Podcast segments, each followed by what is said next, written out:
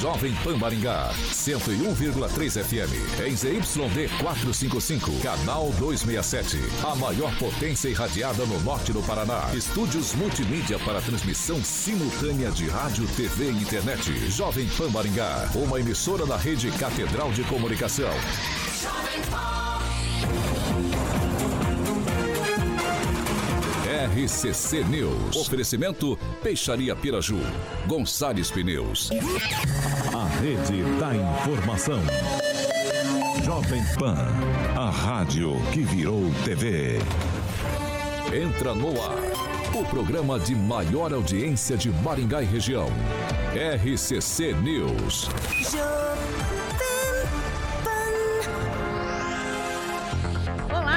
Salve, salve! Já estamos ao vivo aqui nos estúdios da Jovem Pan 101.3 na segunda edição do RCC News. Muito obrigado por você estar com a gente nessa terça-feira, dia 11 de abril, é. E para você que está levando a gente de companhia no carro, fique com a gente porque hoje o programa vai estar tá quente, quente, quente. E para você também que está na nossa live aqui, ó, já estamos aqui com Juliano Emílio, com a Flávia Pavão, Andrei Salvático. Muito obrigado também pela participação de vocês e vai mandando os comentários aí, tá? Hoje teremos a entrevista então do secretário de Saúde, Clóvis Melo, porque ontem nós falamos com o representante do, do Hospital Psiquiátrico, Maurício Parisotto, e hoje, em resposta, o secretário então de Saúde veio conversar com a gente para responder alguns questionamentos. E para começar o programa de hoje, já que eu já falei da entrevista, vamos aos destaques. Agora, os destaques do dia. Jovem Pan. Depois de muita polêmica, a capacidade para o jogo da Copa do Brasil entre Maringá Futebol Clube e Flamengo foi aumentada. E tem mais: FMI reduz projeção de crescimento do Brasil e primeiro ano de Lula deve ser pior que o de Bolsonaro. RCC News, nove anos. Rádio Jovem Pan. 6 horas e 2 minutos. Repita. 6 horas e 2 minutos. Agora queria dar as honras. Queria dar as honras. Pro... Ai. Olha lá, lá vem. Clóvis, não, o, o Clóvis ele quer falar o repita. Ah, ele quer falar o repita? Ele quer, ele quer então falar vai, o repita. Vai, vai, vai, vai lá, vai lá, vai lá. Então, 18 e 2. Repita. 18 horas e 2 minutos. Aê, Clóvis. boa, boa, boa, boa. Já aproveita e dá seu boa noite, então. Boa noite, querido. boa noite, Gilmar, Edivaldinho, Celestino, grande Clóvis. Uma honra estar com o Clóvis Melo aqui nos estúdios da Pan Maringá. E boa noite para todos do chat. E boa noite, tá, ó, aí já tá entrando um monte de gente ali. Já. O Juliano, Emília, Azildo, Ricardo Antunes. A galera vai entrando, a gente vai falando no decorrer, né, Kelinha? É isso aí. Edivaldo, boa noite pra você também, meu querido. Boa noite, Kelly, boa noite, Carioca, boa noite, rapaziada da bancada, né? Eu não vou apresentar o Clóvis, normalmente o Celestino faz isso. Já eu já apresentei o Clóvis, já apresentei. Manda um abraço especial aí pro Andioli, que é jornalista, deslocado, é da prefeitura, deslocado lá pro Procon, tá na prefeitura, indo fazendo um baita de um trabalho lá. E sempre muito generoso e muito rápido com as demandas da gente. Obrigado aí, viu, Andy? Gilmar. Uma ótima noite para você, Kelly, Edivaldo Magro ao Carioca, meu grande amigo Celestino, também ao Clóvis e mandar um abraço também para Zido Stafford, o Ricardo Antunes e o Zaqueu. É isso aí, Celestino. Boa noite, Kelly. Boa noite, Carioca, Edivaldo, Gilmar, secretário de Saúde, Clóvis. Vamos que vamos. Clóvis, boa noite também. Obrigado pela participação. Eu é que agradeço. Boa noite você, Kelly, o pessoal da bancada, as pessoas que estão nos ouvindo e as que estão nos assistindo pelas redes sociais. Isso aí, 6 horas e 4 minutos. Repita. 6 horas e 4 minutos. E vamos lá começar o começar o nosso programa de hoje. Então, como eu já dei o feedback no início do programa, ontem nós tivemos aqui com o representante do hospital, hospital psiquiátrico, que em julho aí deste ano vai fazer um ano que está fechado, foi interditado. E houve muitos questionamentos, muitas dúvidas. Ele veio aqui ontem, deu o lado dele da história, do motivo dele. Ele falou da demora da vigilância, por isso que hoje nós estamos aqui com o secretário de Saúde, Clóvis de Mello, para também ajudar nesses questionamentos, para a gente entender todo esse cenário, para tentar entender então o que está acontecendo. Mas antes disso, eu gostaria é, de falar com o Clóvis, porque a gente sabe que o Clóvis é um jornalista, é, está na pasta como secretário de Saúde, e eu, como jornalista, dei os parabéns para ele, porque está com uma responsabilidade muito grande, e eu acho que é isso que eu gostaria do ponto tocar com você, Clóvis. Saúde não é um problema só de Maringá. Infelizmente, é do país inteiro, né? Sim, saúde é um problema no país inteiro, mas veja, é, sempre que eu tenho oportunidade eu faço algumas defesas que são importantes. Neste caso, saúde é um desafio, né? Em vez de falar problema, vamos falar desafio. Mas país nenhum no mundo, com 8 milhões e 500 mil quilômetros quadrados de área, com 215 milhões de pessoas, tem um sistema único, gratuito e universal como o nosso. Isso é uma conquista de todos os brasileiros. Tem desafios, tem dificuldades, tem. Precisamos superar a todo dia, mas é preciso fazer a defesa do SUS. Basta lembrar que na época da pandemia o SUS segurou a onda, né, quando todos os outros hospitais já estavam lotados, você podia chegar com uma mala de dinheiro no hospital de ponta e não havia leito para você. E o SUS estava lá à disposição de todos. Perfeito. Vamos começar com o Edivaldo então, Edivaldo? Pois é, bem lembrado, viu, Clóvis? O SUS foi testado com o maior rigor possível exatamente durante a pandemia eu sempre defendi o SUS absurdamente como jornalista e como cidadão. Mas, Clóvis, é, ontem teve o Maurício Parisotto, né? a gente estendeu um tema que a gente iniciou a partir daquele, daquela audiência pública, qual você participou, e aí gerou-se uma polêmica. Trouxemos, né? a produção trouxe aqui o Maurício e hoje você está aqui.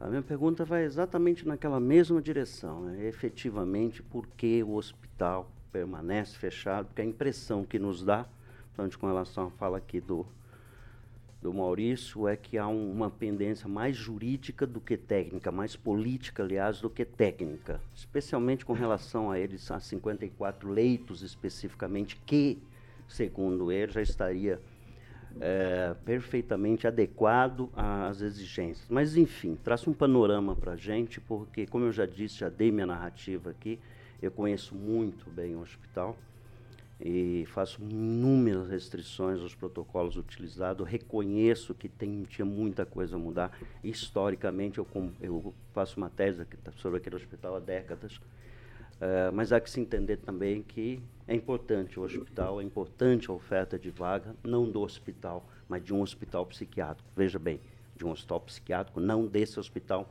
necessariamente.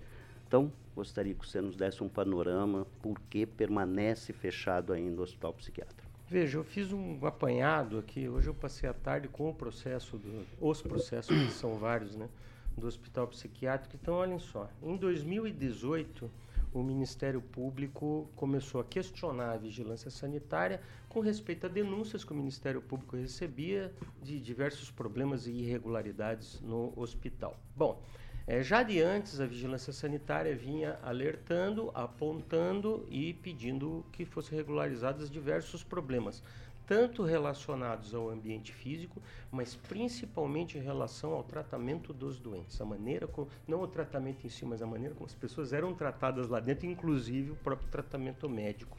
Né? É, em 2019, né, eu tenho as datas aqui, mas eu não vou, é, só vamos pegar os anos, tá? foram levantados, eu vou ter que tirar o óculos para ler várias coisas. Problemas de condições gerais, estrutura física, saúde ocupacional, segurança do paciente, controle de infecção hospitalar, na cozinha, no refeitório, na farmácia, tanto na dispensação como no funcionamento e no próprio é, catálogo de guarda e de entrega desses medicamentos e também procedimentos que você chama de duplo controle para você evitar que você dê o medicamento errado na hora errada, na dosagem errada para o paciente é, problemas no laboratório, processamento de roupas. Bom, esse foi lá de 2019. 2020 é, foi é, solicitado que o hospital psiquiátrico fizesse os devidos, os, os devidos reparos. Né? Nada foi feito. 2020, nova notificação. 2021, nova notificação, ciência novamente das irregularidades. Em dezembro de 2021, ele foi novamente intimado para regularizar todas essas situações. Em julho de 2022, havia 51 itens irregulares, né? Quase 40% de tudo que é visto numa, numa vistoria no, do pessoal da, da vigilância sanitária estava é, fora da norma, não estava em desacordo, né? É, ele citou aqui, eu vi na entrevista dele, ele citou que tinha vários apoios, inclusive do Ministério Público Federal, não sei se vocês lembram, eu encontrei no, no processo um ofício do Ministério Público Federal de 2020 questionando o município como estava o processo de desinstitucionalização e fechamento da porta de entrada do hospital psiquiátrico.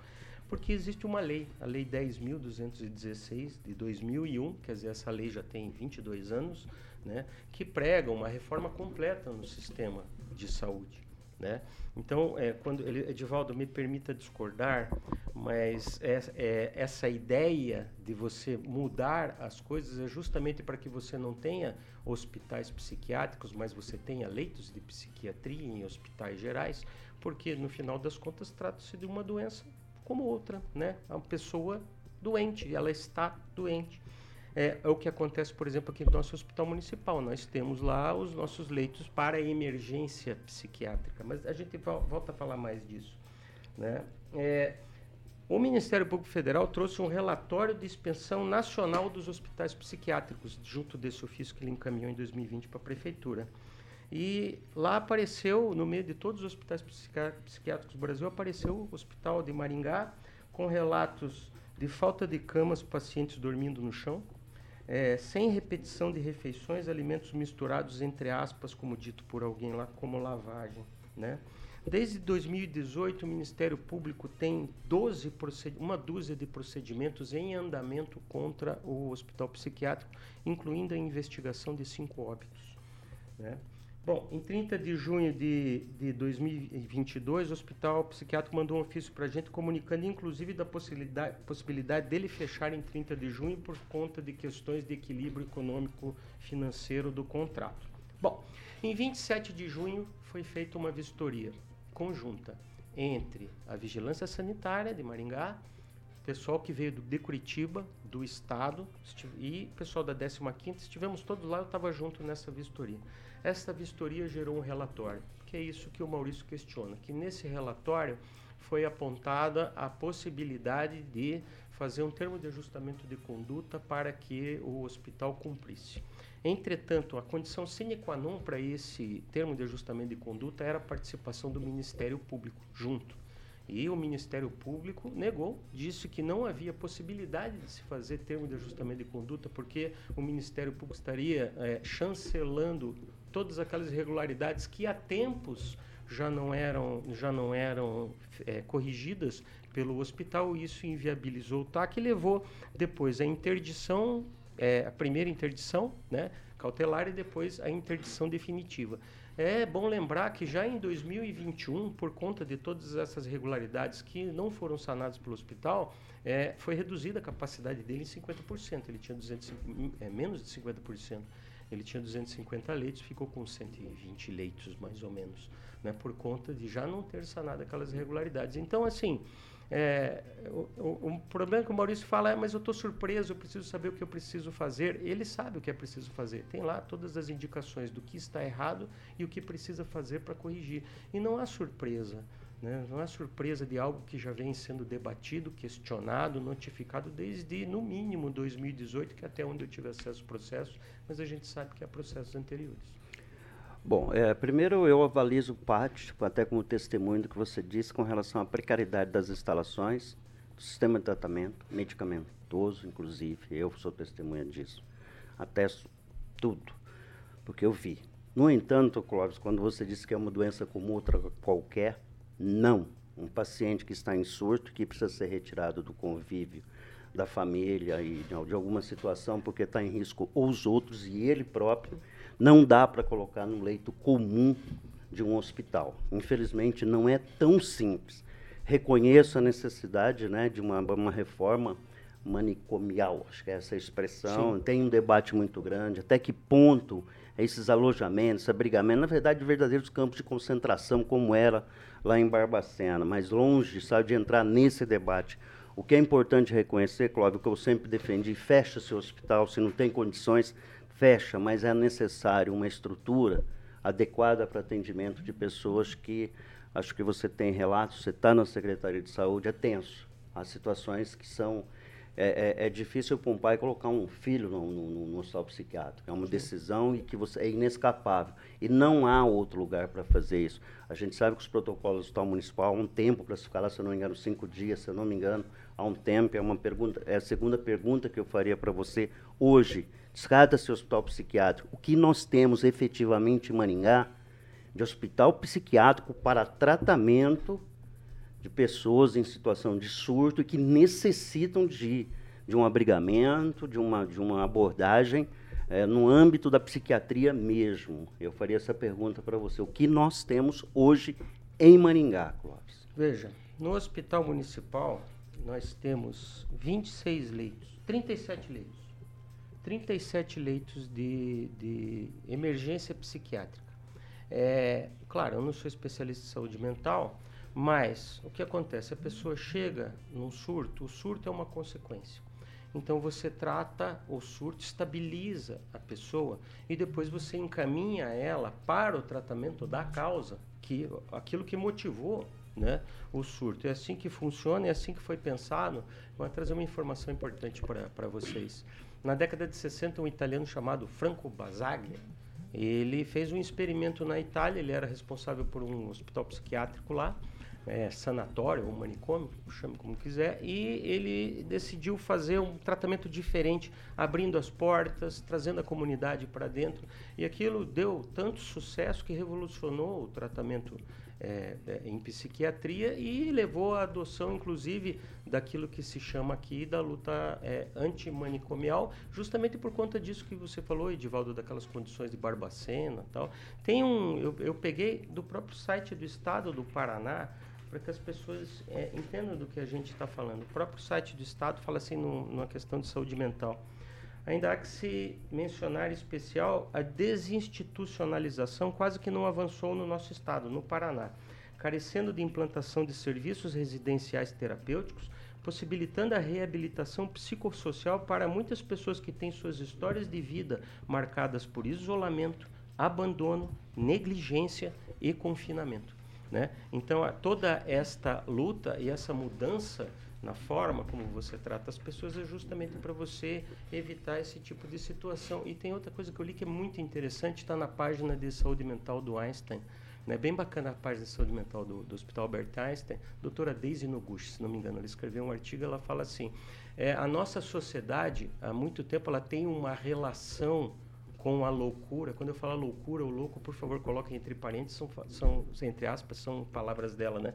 Tem uma relação de loucura com ou louco como uma pessoa indesejada que tem que ser trancafiada, né? Que ela tem que ser segregada há, há muitos anos, décadas, sé, séculos até, que são tratados assim. E esta lógica, ela ainda permanece junto com uma outra ideia de que a pessoa que tem um, um, um problema é, de caráter mental, ela é fraca, né? E ela traz assim uma, duas frases muito bacanas. É, veja só, é comum a gente ouvir: é, Nossa, essa criança tem tudo, por que ela tem depressão? Né? Aí ela propõe a seguinte, a seguinte exercício: troque depressão com, por câncer e veja como fica esquisito. Nossa, essa criança tem tudo, por que ela tem câncer? Né? São doenças. Né? Entendo o que o, o Edivaldo está falando, mas ah, um dos pontos de virada, né, como os americanos falam, turning point, é você focar na pessoa e não na doença. Né? A doença mental ela tem, ela tem que ser tratada com transversalidade, com intersetorialidade. A Organização Mundial da Saúde fala que é, você tem a maior incidência de, de problemas, de transtornos mentais ela está principalmente naquelas pessoas mais afetadas por condições socioeconômicas, né, ou por guerras. A gente vê o que aconteceu na pandemia agora, né, que aumentou o número de, de pessoas com ansiedade ou até com depressão, porque aquele momento é. todo que a gente viveu com medo, com angústia, é, triste é por... de ter perdido um parente. E é por isso, Clóvis, que a gente trouxe aqui a questão do hospital psiquiátrico, porque um local fechado onde a gente tinha um tratamento, mesmo que fosse precário, a gente tinha. Celestina, pergunta então, secretário, é 23 de junho de 2022, o hospital ganhou 100% de leitos SUS através da 15ª Regional de Saúde. Quando? 23 de junho de 2022. Eu tenho aqui a portaria. É, também tenho aqui o laudo é, técnico do, da, da segurança, engenheira civil. Eu não vou citar o nome dela, né? Segurança, o senhor deve ter esse laudo aqui a identificação está na Prefeitura 44 de 2023.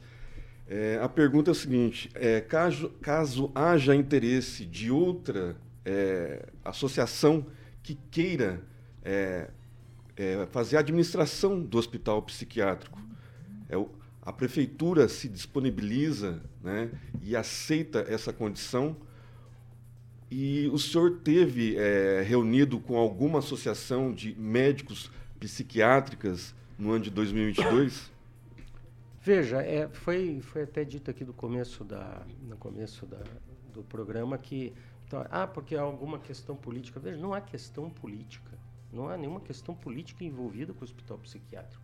O que há são necessidades de cumprimento de requerimentos que estão em normas, RDCs, é, complexo, portarias, um, um, monte de coisas que precisam ser cumpridas, que foram solicitadas, apontadas e notificadas para o prestador, o hospital psiquiátrico, e ele não fez. E ele não fez. Então há relatos de pessoas que tinham que tomar o banho frio porque o chuveiro não funcionava. Há relatos do colchão que é, já de tanta gente deitar lá já estava fino, ele já não se amodava ao corpo. Quer dizer, são coisas que parecem, é, ah, mas isso é pequeno, tá? Mas então por que que não resolveu? Por que que não arrumou? E o pior, eu falei lá na audiência pública, é a confusão que deu na audiência pública, veja só, a audiência pública na Câmara era sobre a vigilância sanitária e especificamente voltado para clínicas, principalmente clínicas odontológicas que enfrentam é, dificuldades por conta de diversas portarias, a maioria delas de, de cunho federal, né? É, e aí ele teve lá para falar do hospital psiquiátrico. Bom, eu ouvi, eu fiquei quietinho ouvindo ele falando. É, e depois eu fui fazer a minha fala. Daí quando eu fui fazer a minha fala, ele começou a gritar lá. Sabe? Foi esse foi o. Mas não foi um bate-boca. Eu não tenho nada contra o hospital desde que ele esteja de acordo. O Edivaldo lembro que ele falou lá na, no programa retrasado, quando a gente tocou, quando tocou no assunto do, da audiência pública, ele disse assim: secretário, quer dizer que 100% dos hospitais, então, estão de acordo com as normas? Eu digo para você, Edivaldo, todo ano é preciso renovar a licença. Se um hospital não estiver 100% de acordo, na verdade 100% de acordo foi uma figura de retórica porque você precisa estar em, com 80% de acordo e você daí vai tendo tempo para você realizar os outros 20. Mas todos os hospitais quando têm problemas, eles apresentam um plano de trabalho, eles são solícitos e eles resolvem os problemas apontados pela vigilância sanitária, diferentemente do hospital psiquiátrico, que não fez isso. A gente tinha o caso de uma, de uma pessoa que estava internada lá, de alta, há dois anos. Se isso não é institucionalização, é o quê? Que tipo de tratamento essa pessoa estava recebendo lá, trancada dentro do hospital, que não ia para sua casa de alta? E assim, se for contar, tem histórias e histórias e histórias todas documentadas no Ministério Público. Então esse laudo aqui que eu tenho em mãos aqui, ele é falso então, secretário? Porque aqui no laudo, que é assinado por um responsável técnico, Paulo Vick Abdala, tem a, a, a técnica de segurança do trabalho, né, esse laudo é da prefeitura ó, do dia 20 de 1 de 2023. Aqui está constando que está liberando, está considerando que as adequações pedidas à prefeitura foram realizadas pelo hospital. Não foram. Se tivessem sido realizadas e tivessem de acordo, o hospital estaria funcionando. Mas não estão. Esse laudo foi conseguido direto do hospital, é isso? Exatamente, foi e é um documento oficial da prefeitura. Identificação, tudo certinho, tem a numeração. Gilmar. Bom, a minha pergunta, secretário, no momento que o hospital foi fechado, quantos, ah, quantas pessoas estavam internadas de, de, Maringá? Quanto era da região? Que destino foi dado a essas pessoas? E o que, no caso, a gestão do município de Maringá está fazendo para que as pessoas não fiquem sem assistência? E até uma pergunta que eu iria fazer é o seguinte: por que o 100%? Mas o senhor acabou respondendo, Sim. né? Por que 100%? O senhor poderia dizer quantas pessoas estavam internadas naquele momento? Eram, eram 109, não me lembro o número, não recordo o número de cabeça, mas eram 109 e desses 30 eram de Maringá, né? Alguns foram absorvidos pelo Hospital Municipal, outros receberam alta e continuaram, que é o correto, continuar o tratamento nas unidades né, do CAPS, ou se for o caso, o CAPS AD, ou no CAPS 3, ou no CAPS I, se for adolescente. Né? E os, do, os de fora foram é, re, realocados ou para outros hospitais, né? ou receberam alta também e continuaram o tratamento nos seus municípios quando disponível. Uma outra fala do Maurício também, dá impressão, inclusive eu vi algumas pessoas comentando, que ele estaria apenas aguardando nesses 54 leitos a inspeção no caso da vigilância sanitária. Até algumas pessoas questionaram. Para o jogo, resolveram rápido, mas para o hospital, nem tanto. Procede isso ou não, secretário? Não, são coisas diferentes. Eu não, eu não vou falar de estádio, eu falo do hospital, falo de saúde. É, a saúde é, é um problema grave, você está lidando com pessoas, pessoas fragilizadas, pessoas que estão precisando de atenção especializada, de plano terapêutico singular. O que, que é plano terapêutico singular? Foi algo que eu também falei na audiência pública. Cada pessoa tem um tratamento, tem um acompanhamento, é porque ela tem uma trajetória que levou ela a, aquele, aquele transtorno mental. Então, o plano terapêutico singular é um tratamento para cada pessoa. Né? Nem isso tinha. Quer dizer, você é, tinha problema na pulseira, você não é, Na verdade, não ficou muito claro, que a impressão que ele fala é o seguinte, é que ele estaria esperando e por morosidade, é, no caso da, da vigilância, vigilância, sanitária, não estaria sendo feito esse trabalho. Procede é, ou não? Eles entraram com recurso, né? eu peguei o último volume, inclusive, são, são 10 volumes de processos, né? É, o último volume eles entraram com o recurso e na decisão foi dito que eles não apresentaram nenhuma novidade em relação aos recursos anteriores. Eles não cumpriram né? TAC, então? Não, mas, mas não, não, houve TAC. Não houve TAC. Não houve o Ministério Público não, não quis o TAC. TAC. Na verdade, não há necessidade de TAC. Quer dizer, você apresenta lá os, as irregularidades e o hospital apresenta o plano de trabalho. Eu vou, vou cumprir isso aqui em tanto tempo, isso aqui em tanto tempo. Só que por reiteradas vezes foram não apresentados planos e não foi cumprido. Secretário, esse laudo aqui não seria uma novidade para o senhor, então?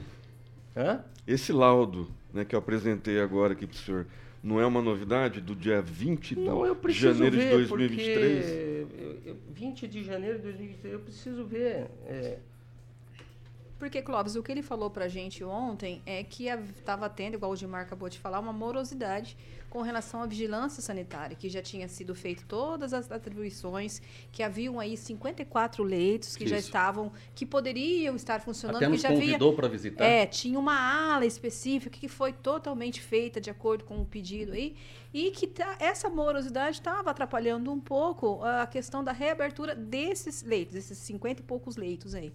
E é isso que a gente está tentando entender, porque não. Como é que funciona? Bom, eu estou com irregularidades no meu hospital, na minha clínica. O que, que eu preciso fazer? Primeiro, eu apresento um projeto.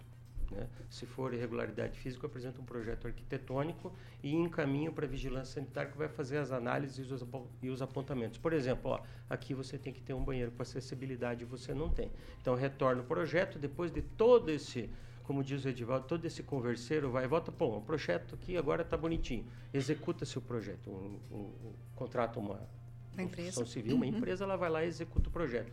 A vigilância volta e vê se há, porque é muito comum isso o projeto está de um jeito e quando você vai ver a execução da obra não está de acordo com o projeto. É muito comum isso. Às vezes não por culpa do proprietário, às vezes por culpa de quem executa o projeto, ele não segue fielmente isso dá diferença. Dois, três, quatro, dez centímetros não costuma se levar em consideração, mas, por exemplo, num lugar que tem um raio-x, essas questões nucleares são muito sérias, então aí não tem, não tem conversa, né?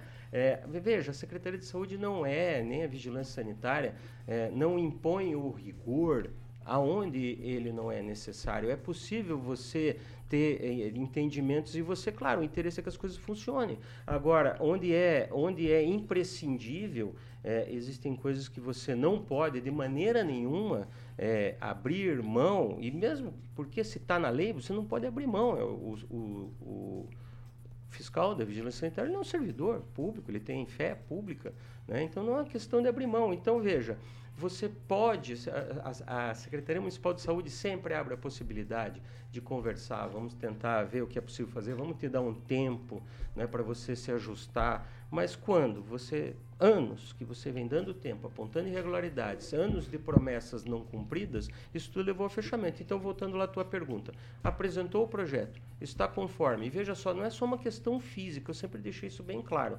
Você tem a questão física, que já é bem complicada, porque o prédio é antigo, mas veja só, essa RDC que ele vive citando é de 2001. Ela tem 22 anos. Quer dizer, em 22 anos dava tempo de ter adequado o prédio, ou até ter procurado outro prédio, se fosse o caso. Não é mais não, continuou lá naquele local. Então essa RDC que ele vive dizendo, ah, a RDC é de 2001. E ah, tem as questões do trato do paciente do trato dos próprios é, profissionais que trabalham dentro do hospital. Então, tem várias questões. É, nossa, se eu pegar para vocês o, o tamanho, do, eu devia ter trazido o tamanho do, do arquivo é, onde tem as perguntas que os fiscais têm que responder. Nós temos centenas de perguntas, né? e cada uma delas é avaliada. Tem pulseira o paciente? Tem. É, só que na pulseira deles, no caso, muita coisa ilegível e faltando informação. Tem o prontuário na cama do paciente, tinha muita cama que não tinha o prontuário, você não sabia de quem era. E assim vai. Então, tudo isso vai, vai gerando nota baixa que leva à interdição. E principalmente quando não é corrigido. Gilmar, você tem. Sim, secretário. E qual a alternativa enquanto esse hospital não reabre? A alternativa é nós seguirmos com. eh, Quando aconteceu o fechamento do hospital, eu chamei o meu pessoal da saúde mental. Eu falei para ele: olha, eh, eu li bastante, vocês me explicaram muita coisa sobre saúde mental e existe um, uma trajetória a se caminhar onde você eh, não tem mais eh, sanatórios, manicômios. Bom, o que, que a gente vai fazer? Nós vamos trabalhar na abertura de leitos em hospital geral, né, sem segregar, e aumentar a nossa rede de atendimento. Então, para que vocês entendam, nós temos é, nas questões de saúde mental, nós temos o Hospital Municipal, nós temos os CAPs, né, o AD, que é álcool e drogas, o I, que é para crianças e adolescentes, o 2 e o 3. Além disso, nós temos as nossas 34 UBSs que têm psicólogos. Mas, logo que eu entrei, eu perguntei, "Qu- quanto tempo os nossos psicólogos trabalham? Eles são seis horas. Eu falei, quer dizer que tem um determinado tempo da UBS que eu não tenho psicólogo, se eu só tenho um, né? E quando a gente encerrar essa contratação, vocês devem ter visto que a gente está com credenciamento aberto para enfermeiros e técnicos de enfermagem, e agora a gente vai abrir a segunda fase do credenciamento de médicos para UBS. Vocês devem lembrar que eu falei que a gente ia colocar, além de completar nossas equipes de PSF, colocar 68 médicos em cada unidade para fazer atendimento de porta, dois médicos para fazer atendimento de porta. Encerrado isso, a gente vai para a fase seguinte, que é justamente o quê? Contratação de psicólogos, quatro horas, para que durante todo o tempo em que a UBS esteja aberta, eu tenha psicólogos para atender as pessoas. Isso também faz parte da rede de, de assistência psicossocial. Né? As nossas 34 UBS, nós temos o consultório de rua. Deixa eu passar uns dados para vocês aqui. Em 2022, nós fizemos 118 mil atendimentos em todas essas esferas de atendimento de saúde mental. Pelos números que eu tenho hoje, sem esses aumentos de médicos e de psicólogos, por exemplo, só como está hoje, nós vamos chegar a 124 mil atendimentos. Então, nós vamos ter capacidade de atender mais ainda. Entendi. Então, passa por ampliação de leito. Uma coisa importante, aumento da, do número de residências terapêuticas. Nós temos três, né, duas masculinas e uma feminina. A ideia é, até o final do, do, dessa administração, você implantar pelo menos mais duas, abrir mais 20 vagas de residência terapêutica para aquelas pessoas que não têm para onde ir, precisam continuar o tratamento, mas não, não Ah, tem é. casa. Agora, tem agora Clóvis, só para a gente não esticar muito o assunto, é, um resuminho aqui. Nós temos hoje 37 leitos no hospital municipal, é isso? 37 ou 36 leitos? 37. 37 leitos. Nós temos lá no hospital psiquiátrico, segundo o Parisotto, 54 que estão prontas para funcionar. 37 leitos para um município igual Maringá, com mais de 400 mil habitantes, quase 500 mil habitantes, e sabemos que muita gente da região vem para Maringá. É um número pequeno, Clóvis. A gente sabe que todo o atendimento prestado aqui para a saúde, né, saúde mental, é bom. Mas a gente sabe que na hora do surto é complicado. 37 para atender toda uma região ainda é pouco. Por isso eu pergunto: tem como o hospital psiquiátrico começar a funcionar? Tem como agilizar esse processo com a vigilância sanitária para fazer todo o que tem que ser feito aí, fazer a vistoria? Para quê? Para que a gente possa funcionar ou não? Não tem jeito. Na verdade, não tem que agilizar nada na vigilância sanitária. O que tem que agilizar é eles fazerem as devidas adequações Então, que já eles Mas foram não- segundo o segundo laudo... Eu estou achando que esse laudo aqui, Celestino, você está batendo nesse laudo, mas pelo que eu estou vendo aqui, é Central de Laudo e Alvará. Alvará é Secretaria da De Fazenda. dois e quem faz laudo Então, mas é de licença sanitária é vigilância sanitária. São duas Então uma coisas coisa não tem nada a ver com a outra. Mas Uma coisa tem nada isso, a ver não- com a outra. isso tinha que ter chegado na mão do senhor já. Não, mas uma coisa Ô, não tem nada a ver secretário, com a outra. secretário, de a gente tem um compromisso, a gente tem um compromisso com o nosso diferente. ouvinte, né? Nem querer confrontar o senhor nem com o Maurício. Faz, faça um, um compromisso aqui com a Rádio Jo- Jovem Pan, né? Levem, leve a, alguém da, daqui da Jovem Pan, né? Juntamente com o senhor, o Maurício, alguém da, da, da Secretaria de Fazenda que tem esse laudo, que tem, tem um número ali oficial, né? Para ver o que está acontecendo lá, o que dá para ser feito, o que foi feito, se esse laudo é verdadeiro ou não e Deixa eu te explicar uma dir- coisa, dirimir Celestino. todas as dúvidas da, da- da Para população. você entender. Que, que os ouvintes estão na, na- no, no chat Fazenda ali, perplexo com, a, com as respostas do senhor, que a gente não está chegando num, num acordo aqui. Né? O Maurício veio aqui, falou as coisas, o senhor também está colocando a situação. a gente tem uns documentos né, e, que o Maurício trouxe aqui. A gente não quer confrontar o senhor com, é, e ele. Né? A gente quer a solução para a população, porque quem está tá sofrendo é o contribuinte. O senhor assume um compromisso aqui de levar alguém da Jovem Pan? Eu acho que não precisa né? nem ser alguém da Jovem Pan, porque esse é um assunto da comunidade. Podia é ser a mídia, da imprensa, da imprensa. A mídia, é, chamar a, a mídia. Exato. E o secretário de Fazenda que tem esse documento e o senhor acompanhar juntamente com mas o problema Maurício. lá é com a vigilância sanitária, não com a fazenda. Não, mas São... ele é o secretário de saúde. Pois é, isso é que eu diferente. quero que você Uma coisa é diferente da outra. Alvará de funcionamento leva em consideração outras Laudo coisas. Técnico. Laudo técnico do imóvel, da localização, se está no zoneamento certo, calma. Se está no zoneamento certo, isso é uma coisa. Você pode ter o alvará de funcionamento, você está na localização ideal, pode funcionar, o prédio tem extintor, Clóvis, sei lá o quê. Mas quando você fala de vigilância sanitária, não, são não outras questões. Só um pouquinho, gente, só um pouquinho que eu preciso para o intervalo comercial. Celestino, só um pouquinho, a gente vai voltar com relação a essa, é essa história do laudo aí para explicar certinho. Mas eu preciso para o intervalo, então você que está no rádio, não tira aí que a gente vai voltar sobre esse assunto. E para você que está na live, a gente vai falar com vocês também, tá? Aguenta aí.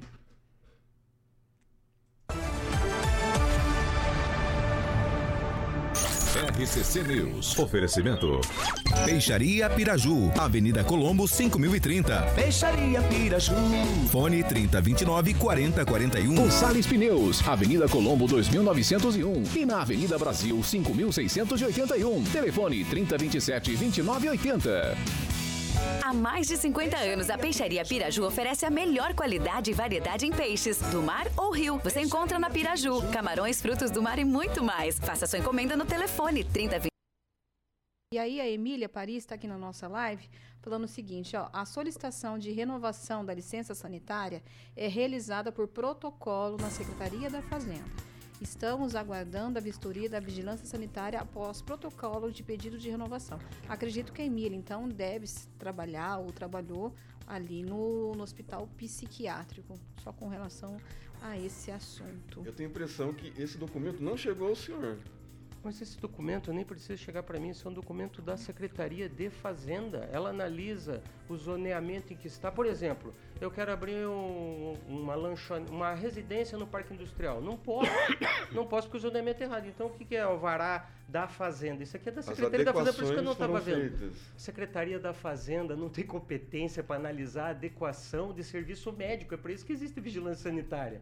Então você está pegando um São alvará que é para funcionamento de um estabelecimento e você está confundindo com licença sanitária, que é onde vê se o estabelecimento está preparado para atender. A gente tem São coisas diferentes. A gente Você não pode misturar as coisas. O documento da vigilância sanitária, Clóvis? Sim. Se, ah, se vocês quiserem, eu mando para vocês. É, tem porque daí se a gente tiver o documento da vigilância com o que está errado e a última data da vistoria, a gente consegue... O processo é público, é um processo administrativo, ele é público. Não é? Qualquer pessoa pode ir lá e olhar. Eu quero ver o processo. Está aqui, pode ver.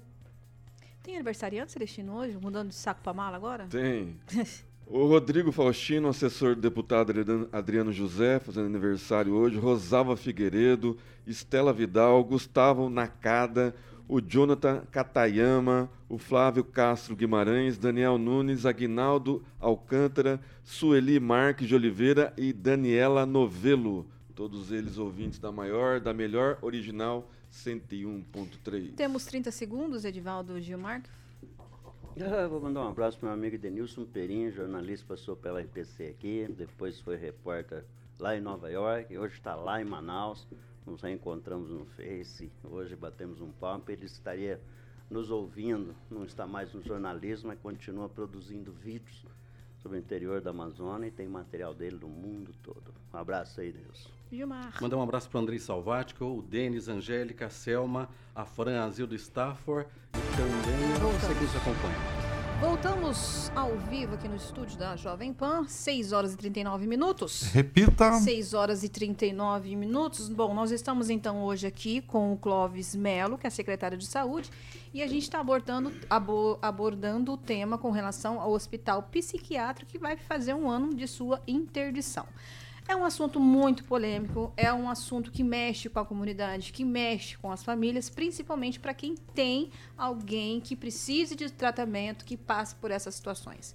É, no último bloco, então, o Celestino apresentou um, um, um laudo, segundo o secretário é da Secretaria de Fazenda, que não compete à Secretaria de Saúde. A questão é o seguinte: há um documento, então, só para a gente resumir essa história toda, Clóvis, há um documento da Vigilância Sanitária, então, que, né, que diz que as adequações não foram feitas Sim. até hoje. É Vários. isso. Vários. De quando? São vários. De quando Começa em 2000 e... Qual foi a última vez que a Vigilância Sanitária esteve lá? Foi em julho do ano passado. Teve em julho do ano passado, apontou novamente o que era preciso fazer e agora a gente aguarda que eles mandem um plano de trabalho, que eles mandem as adequações que eles fizeram, mandem os projetos. Então não foi enviado nada para. Não, no processo, Não tem um protocolo de pedido para a vigilância voltar lá esse ano ainda. Não adianta fazer um protocolo de pedido para a vigilância voltar se eles não apresentaram toda a documentação necessária para análise antes da fiscalização. É assim que funciona. Eu expliquei no começo. Você apresenta o projeto, o projeto é analisado, depois vai lá, confere se o projeto está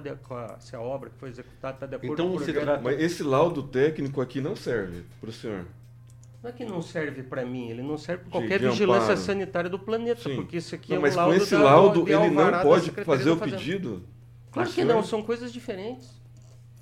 Então não se trata de morosidade da vigilância, é falta de ação da instituição lá. Como sempre aconteceu ao longo de todos os processos que foram instaurados e todas as notificações que foram feitas em relação ao hospital. Deixa eu lembrar aqui, Clóvis, muito bem, durante décadas o gestor público e a sociedade foram omissas em relação às barbaridades cometidas naquela instituição. Isso é fato, isso ser, isso precisa ser debatido e colocado na mesa que isso é fato. Não estou defendendo a decisão da prefeitura, mas defendo o rigor com relação à manutenção de pelo menos os protocolos mínimos, porque deixou claro, e o Clóvis falou isso, e eu repito também, não basta ter uma estrutura física lindíssima para abrigar as pessoas. É, é transversal o tratamento, é multidisciplinar. E, e, e, Clóvis, deixa eu fazer também aqui um recorte. Comunidade terapêutica não tem nada a ver com tratamento psiquiátrico. Drogadição e álcool são questões bem distintas. Nós estamos falando sobre transtornos mentais num nível muito hard e qual você precisa do abrigamento, da intervenção imediata. E a gente sabe que a gestão pública não tem essa capacidade, não tem essa capacidade de atender. Eu até perguntaria quantos psiquiatras nós temos. Nós estamos falando de psiquiatria, atendimento normalmente, intervenção medicamentosa, de longo prazo, continuada para conter determinado surto. Eu não vejo em que pese que o CAPES, nós temos diversas portas de entrada, ainda estamos longe. Queria saber quantos psiquiatras de ofício nós estamos dando um plantão nesse momento em Maringá, por exemplo. Você pode, É. não pode talvez ter essa, essa resposta, Clóvis, mas eu gostaria de saber quantos psiquiatras nós temos hoje. Clóvis, eu gostaria só de concluir já, pegando aqui a, a- a- a linha do Edivaldo, e já pedir para você, então, concluir os pensamentos e dar suas últimas conclusões com relação a essa pergunta também do Edivaldo. Eu estou levando todos os psiquiatras, porque além dos psiquiatras que nós temos na rede, nós contratamos eh, psiquiatra terceirizado pelo CISAMUSEP para fazer os atendimentos. Tá? Então eu posso passar isso depois. Eh, quanto tempo eu tenho para encerrar? Você tem um minuto. Um minuto. No máximo. Então, só, só para. O Celestino insiste aqui. Inclusive a, que tem a Emília Paris também. A Maria Emília Parisotto, que é a responsável, pediu renovação de licença sanitária. Sim, ela precisa do alvará. Para, o alvará é um documento para solicitar a licença sanitária. Uma coisa é uma coisa, outra coisa é outra coisa. É como se você estivesse falando assim, ah, mas eu posso dirigir, eu tenho o documento do carro. Não, para dirigir você tem que ter habilitação, não o documento do carro. Se bem que você precisa andar com o documento, senão também você pode ter o carro apreendido. É, eu, eu gostaria primeiro de agradecer, tá? É, a gente precisaria... Mas tem que responder a pergunta do Edivaldo. Eu, eu já respondi. Não, ele vai aos psiquiatra, psiquiatras. a Eu gente vou, vai- vou analisar Respondeu? porque Ah, a tá. gente tem não só os psiquiatras da rede, mas também os psiquiatras Obrigada, eu não tinha entendido, Clóvis. CISAMUSEP, né? Primeiro eu queria agradecer. Trata-se de um assunto que é muito importante, né? Você discutir não apenas a questão do fechamento do hospital em si, mas que modelo de tratamento de saúde mental nós vamos ter daqui para frente nos próximos anos. Né? Também eu preciso puxar a brasa para minha sardinha, então eu sempre aproveito para lembrar que no dia 15 agora vai ser o dia D da vacinação contra a gripe. As 34 unidades básicas de saúde vão estar abertas para vacinar não só contra a gripe, que é o dia D, mas também todas as outras vacinas do calendário, inclusive Covid, a bivalente. E também que neste sábado eh, a gente vai fazer um super mutirão contra a dengue.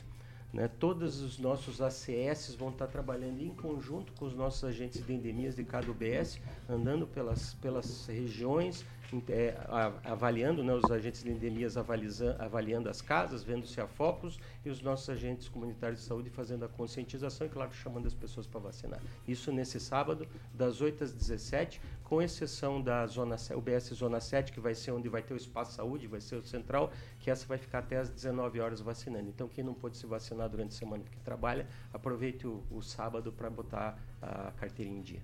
Bom, a gente sabe que você está levantando o dedinho aí, né, Gilmar? É. Mas a gente já está aqui ó, com o tempo no limite.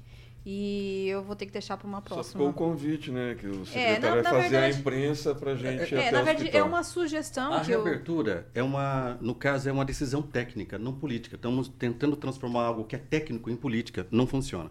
Então, é por isso que eu gostaria de sugerir, porque é uma pessoa falando uma coisa e outra pessoa falando não, outra ninguém tá coisa. Tá falando questão é. Ninguém está politizando o tema. É. Desculpa, é. Gilmar, ninguém está politizando. Não, é questão técnica e respeitosamente aqui o Clóvis veio esclarecer. Obviamente é, é tema complexo, difícil de abordar, não é tão simples. Não, Só quem vive sabe como é difícil. Foi dito que essa faltava, no caso, ninguém por tá parte da gestão, não aqui, mas algumas pessoas comentando, inclusive, na internet, que seria algo político. Não algo político, é algo técnico. É, isso que eu estou dizendo população é... que precisa tem o direito de falar o que pensa. Sim, mas tem, é algo técnico, tem que abrir então, através da decisão é técnica, não de pressão política. O técnico chama a imprensa Pronto. E é por isso, então, que eu gostaria de fazer essa sugestão para o secretário, a sugestão que foi colocada aqui pelo Celestino, em algum momento, né? Claro que não para não demorar muito, mas que leve então o pessoal da imprensa, porque é o a, que forma a opinião e que leva a informação para a comunidade para saber como é que está o hospital. Na verdade, o, o hospital é um empreendimento particular, ele mesmo pode fazer isso. Eu ia falar exatamente é, isso. É, mas se ele não quiser, mas pode ir junto com a vigilância sanitária, porque ele não pode, e se ele também não, não quiser? Exatamente. Entendeu? Então a gente fica aqui a nossa sugestão para que isso, se possível, né? E caso haja interesse também para fazer isso. Mais uma vez, muito obrigado, secretário, pelo seu tempo. 18 horas e 47 minutos. Repita. 18 horas e 47 minutos. E agora eu vou mudar um pouquinho de assunto, porque eu gostaria de falar de um outro parceiro nosso aqui, que está sempre com a gente, Beltrame Imóveis. Maravilha, Kelinha. Beltrame Imóveis, tradição e confiança de um bom negócio imobiliário em Maringá. São especialistas em venda, locação, loteamento, compra. É com a Beltrame Imóveis Celestino. É isso aí, Carioquinha, Jardim Campos, essa excelente casa alto padrão lá Lá na, no Jardim Campos, essa casa conta com uma suíte com saída exclusiva para piscina, mais dois quartos, sala, cozinha e uma área gourmet de frente com a piscina de tirar o fôlego, Carioquinha. Boa! Quer conhecer essa casa? Liga lá no telefone de plantão 98827 8004. Repita. 98827 8004. Maravilha, muito bem. As fotos estão no site da Beltrame, todo mundo sabe, beltrameimóveis.com.br. Tem o telefone da central de atendimento, que é 44 30 32 32 32. Está tudo lá no site da Beltrame, beltrameimóveis.com.br. Quem procura na Beltrame, que é linha? Acha! Boa! 6 horas e 48. Repita. 6 e 48. E olha só, minha gente, Nesta terça-feira, dia 11, o Fundo Monetário Internacional, FMI, publicou o relatório de perspectivas econômicas mundial, mundiais. Perdão. A entidade revisou a projeção de 1,2 para 0,9 em 2023. Caso a projeção seja confirmada, o primeiro ano do terceiro mandato do governo de Luiz Inácio Lula da Silva terá um desempenho inferior ao primeiro ano do governo de Jair Bolsonaro, quando o PIB cresceu 1,2%. E assim vamos começando a nossa segunda discussão de hoje. Edivaldo? Pois é, Kelly. É, como disse Lula recentemente, se ele fosse todo dia acordar e ver as manchetes de jornais e prestar atenção nas previsões pessimistas, não se governava. A gente sempre protesta aqui para que o país desenvolva, que a gente aumente, que não se comprove, que não se converta em verdade essas projeções do PIB. Né? Normalmente essas projeções são feitas com escala mundial, né? são estudos muito previsíveis, né? são previsíveis, mas não são confiáveis, eu acredito. Nós temos uma economia bastante robusta ainda, temos um processo de desindustrialização nesse país que vem se é, se intensificando nas últimas décadas. É preciso rever isso. Nós já somos exportadores de commodity, quando deveríamos estar trabalhando mais na, na, na, conversão de produtos acabados. A gente vê muito isso, principalmente no agronegócio. Tá? É uma importante, nós temos um tamanho tão importante do agronegócio, mas nós exportamos é, é matéria-prima e não industrializamos para ficar apenas em um exemplo. Eu acho que o país é, tem todas as condições possíveis de avançar né, né na, num PIB mais robusto, né? E público mais robusto significa mais emprego, né, mais renda para as pessoas e principalmente comida na mesa. Celestino, acredita na projeção? Olha, é, as projeções do governo anterior sempre eram para baixo, né? E o Paulo Guedes sempre falava que ia surpreender o mercado e sempre surpreendeu. Né? Esses 100 dias é, foram é, desalento né, para a maioria, maior parte da população, principalmente a classe média, né, que é sempre destratada pelo, pelo presidente e pelos seus aliados. Inclusive, ontem hoje, ele fez a declaração de que a classe média não precisa do governo federal. Né? Então, assim, o Lula ele peca pelas palavras, ele peca pelos projetos que ele não conseguiu levar ainda para o Congresso, né? não tem nenhum projeto em andamento lá no Congresso. A reforma tributária que está lá é da época do Temer ainda, que tá, caminhou pela, pela administração do, do, do Bolsonaro, não foi adiante por causa do PT. Né? Nenhum projeto foi aprovado, porque não tem bancada para ser aprovado nenhum projeto. Ele não conseguiu, aumentando os ministérios, aumentando todos os cargos que o Bolsonaro é, exonerou. Ele aumentou todos os ministérios de novo, todos os cargos, e não conseguiu levar adiante nenhum projeto nesses 100 dias. É, o, a, o, o, dólar hoje, por exemplo, estava quase chegando abaixo de R$ reais. É muita especulação. Né? A projeção da, da Bolsa bateu mais de 100 é, mil pontos. Então, assim, é, é, um governo desastroso né? em todos os sentidos. Hoje, o Flávio Dino, na Comissão de Constituição e Justiça, saiu né? porque o pessoal do PT não deixou ele ser sabatinado. Então, assim que age o pessoal do PT, é assim que age a esquerda, pauta, é assim que age a carreta furacão, a economia do, do Brasil está em frangalhos. Né? Todo mundo está achando que o IPCA de hoje é porque os, os preços dos alimentos estão tá caindo, mas na realidade o consumo diminuiu. Por isso que o PCA caiu. Gilmar, é, nós estamos língua... só de três meses ah. para perceber que a economia está em frangalho. Em 90 é, dias a gente é descobriu é, que a economia está em frangalho, destruída nos é, últimos aumento, quatro anos. Em três meses. Do em três meses. É aumento três do desemprego. Meses, em três meses a gente descobriu que a economia está em frangalho. Esse governo é muito competente nisso, realmente. Gilmar, a sua linguagem corporal, eu fico rindo sozinha, que você fica abanando a cabeça. Gilmar, não, é porque a gente precisa não. lembrar, talvez você que tem aí os seus 14, 15, 16, 17 anos, até 20 anos, não se lembra que esse FMI era aquele um que vinha antigamente, antes do primeiro governo Lula, e explicava como que teria que ser, ah, no caso, a economia brasileira. E naquela época, o brasileiro ganhava menos que 50 dólares por mês. Tanto é que no primeiro governo Lula, quando ele prometeu um salário de 100 dólares, todo mundo falava que ele não cumpria. Quando saiu, passava de 330 dólares. Então, o FMI é suspeito, porque quem dava as regras do mercado, como tinha que ser, usar roxa, onde que tinha que cortar, que orçamento que devia cortar, era o FMI. Tem gente que não lembra disso. É estranho isso. Falar que o dólar está baixando, a bolsa de valores, é bem bacana falar da bolsa de valores, mas o que importa é na sua casa. O próprio foi dito aqui, foi dito aqui o seguinte, que a reforma é, no caso tributária, não foi feita desde a época do Temer. Passou quatro anos do Bolsonaro, ele não fez, em três meses dá para fazer tudo isso. Nesses últimos três meses, foi o reajustado a tabela é, do IR, que em quatro anos não foi reajustado. Isso quer dizer o seguinte: se o, o atual se governo. mais e tira de quem não, não, não precisa não, pagar. Só um minutinho. Eu respeitei enquanto você estava falando. Me ouça um pouquinho. O que ocorreu?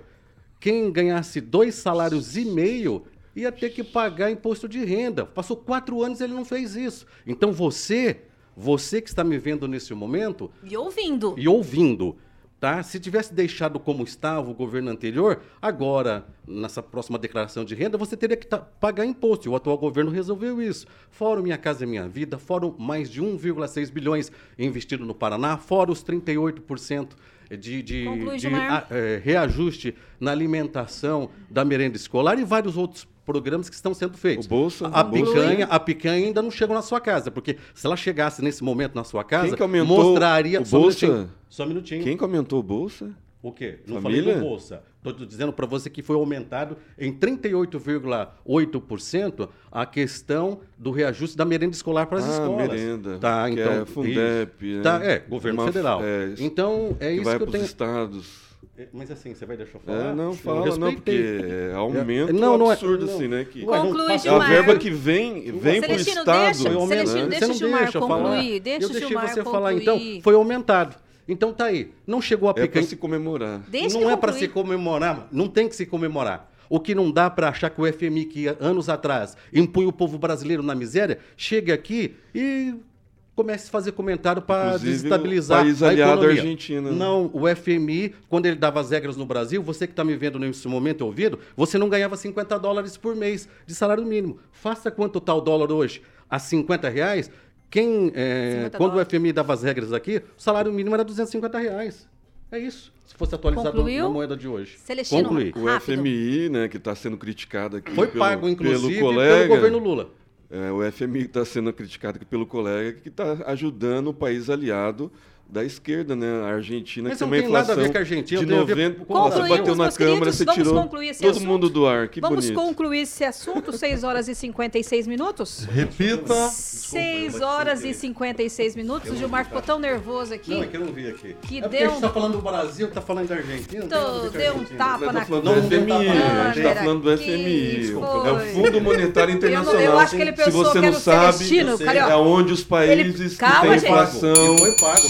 É, socorrem. Tô É. falando agora. O país que precisa de dinheiro falando. vai até o FMI. Talvez Eu você não saiba Eu não disso. sei o que é o falando. FMI. Você é um, acho que é um órgão de governo. Vai Não, cortar não o é um órgão de governo. Isso eu sei. Fundo Monetário o Internacional dos dois. foi pago. Corta, Inclusive, corta o a, a. Argentina deu calote a segunda Isso, muito bem. Agora eu Não, posso falar com vocês o que o Brasil Gilmar deu um tapa aqui na orelha da, da câmera. Eu acho que ele achou que era o Celestino, né? Eles, vocês não estão ouvindo porque eu cortei o microfone deles Não, agora, porque tapa, senão eles não deixam eu, eu falar. E aí, nós temos aqui três minutos. Eu também gostaria de dar boa noite, meus queridos, meus queridos amigos, mas trazer uma última informação para vocês e pedir também, é claro, a opinião deles rapidinho, dando o fechamento da matéria e também um boa noite junto, que é com relação ao aumento da capacidade. Nós tivemos aí uma polêmica hoje durante todo o dia com relação ao aumento. Aí o bombeiro falou que não tinha aumentado. Por fim, a- o quinto gru- grupamento do Corpo de Bombeiros soltou uma determinação aí que foi sim liberado 955 mil, é isso, meus queridos?